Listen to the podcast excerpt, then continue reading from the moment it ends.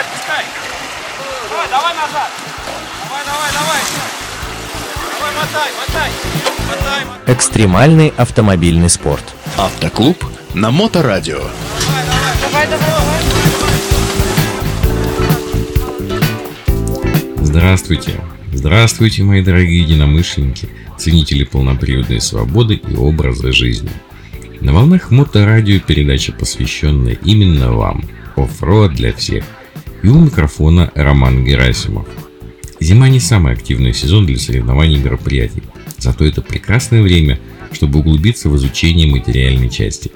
И вот мы уже четвертую передачу к ряду посвящаем истории внедорожного автопрома начала прошлого века – это великое время становления, великое время поиска и конструкторских взлетов. Готовы? Тогда продолжим. В 1936 году появились образцы снегохода на ТВ-3, созданного, как его предшественники, на базе ГАЗ-АА. Конструкция найти была принята к серийному производству на, в Горьком как модель ГАЗ-60. Основное техническое решение этот э, автомобиль унаследовал от НАТИ-2. У резиновой гусеницы шириной почти 40 см были наружные металлические грунтозацепы и внутренний гребень, проходящий между сдвоенными катками.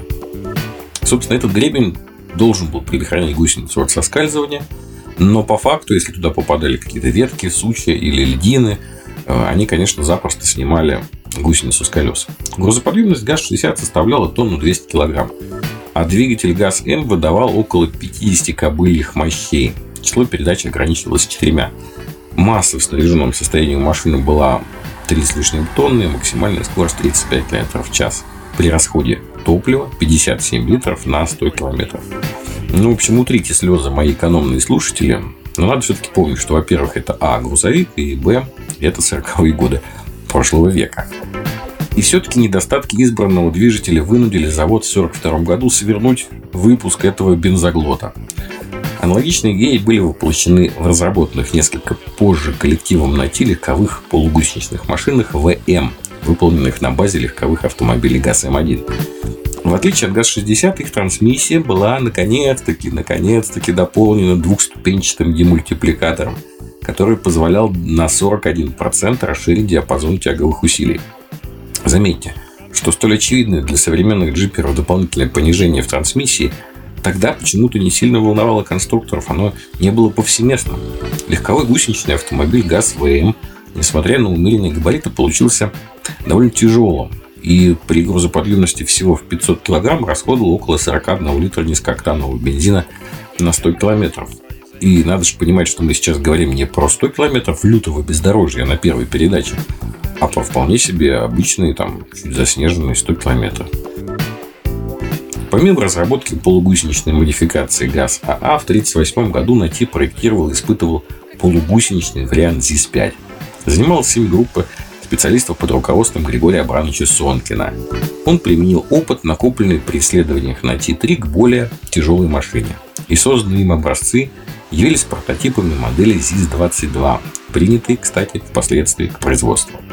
Григорий Абрамович верил в перспективность идеи Адольфа Кегерса и полагал, что движитель с резинотканевой гусеницей и балансированной подвеской каждой гусеничной тележки требует лишь доводки, а не пересмотра всего принципа работы.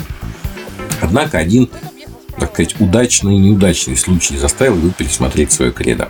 В конце 1939 года зимой а в научно-исследовательском автомобильном автомоторном институте, более известном нам, конечно, как НАМИ, был устроен показ военным новой автомобильной техники для бездорожья. И вот, двигаясь по глубокому снегу, многие машины или застревали, или по различным причинам выходили из строя. И даже несмотря на то, что в конце на ходу остался лишь прототип ЗИС-22 Сонкина, его тоже вскоре постигла неудача. В полуметровом слое липкого снега гусеничный двигатель заклинило намерзшим льдом, и гусеница соскочила.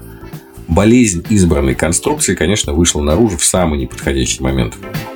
На показе присутствовал начальник главного тракторного управления Красной Армии генерал Павлов, и он, конечно же, дал нелестную оценку машине. После этого работавший ранее в группе Сонкина конструктор Александр Федорович Андронов, впоследствии ставшим главный конструктор МАЗЛК, предложил разрезать гусеницу вдоль, чтобы поперечные металлические грунтозацепы оказались в роли цевок, А для передачи гусеницы крутящего момента не трением, а зацеплением между двумя половинами каждого ведущего катка надо жестко установить звездочку цевной передачи. И вот такое решение в корне изменило пробуксовку катка относительно гусеницы и исключило, наконец, ее соскальзывание. И уже вот эта измененная конструкция была внедрена на усовершенствованной модели ZIS-22M, а затем на ZIS-42. Эти машины уже могли перевозить впечатляющие по тем временам две с лишним тонны. Они оснащались 73-сильным двигателем ZIS-5. Но демультипликатор в трансмиссии, к сожалению, отсутствовал. И расход топлива был фантастический даже по тем меркам, от 60 до 100 литров на 100 километров. Прошу вас обратить внимание, что ни ГАЗ-60, ни ЗИС-22 не были специальными конструкциями. Это были лишь модификации серийных грузовиков со всеми вытекающими отсюда плюсами и минусами. Однако соблазн создания гусеничного хода, полностью взаимозаменяемого с ведущими колесами серийного грузовика, еще долго не покидал умы изобретателей. И на сегодня у меня все, а в следующей неделе мы с вами продолжим изучать историю внедорожного автопрома СССР. Вы слушали передачу «Оффроуд для всех» на волнах Моторадио онлайн. И с вами был ее автор и ведущий Роман Герасимов. До новых встреч в эфире. А, вы это, уже такой грязный, смотри, весь мокрый. Практики без здоровья. Автоклуб на Моторадио.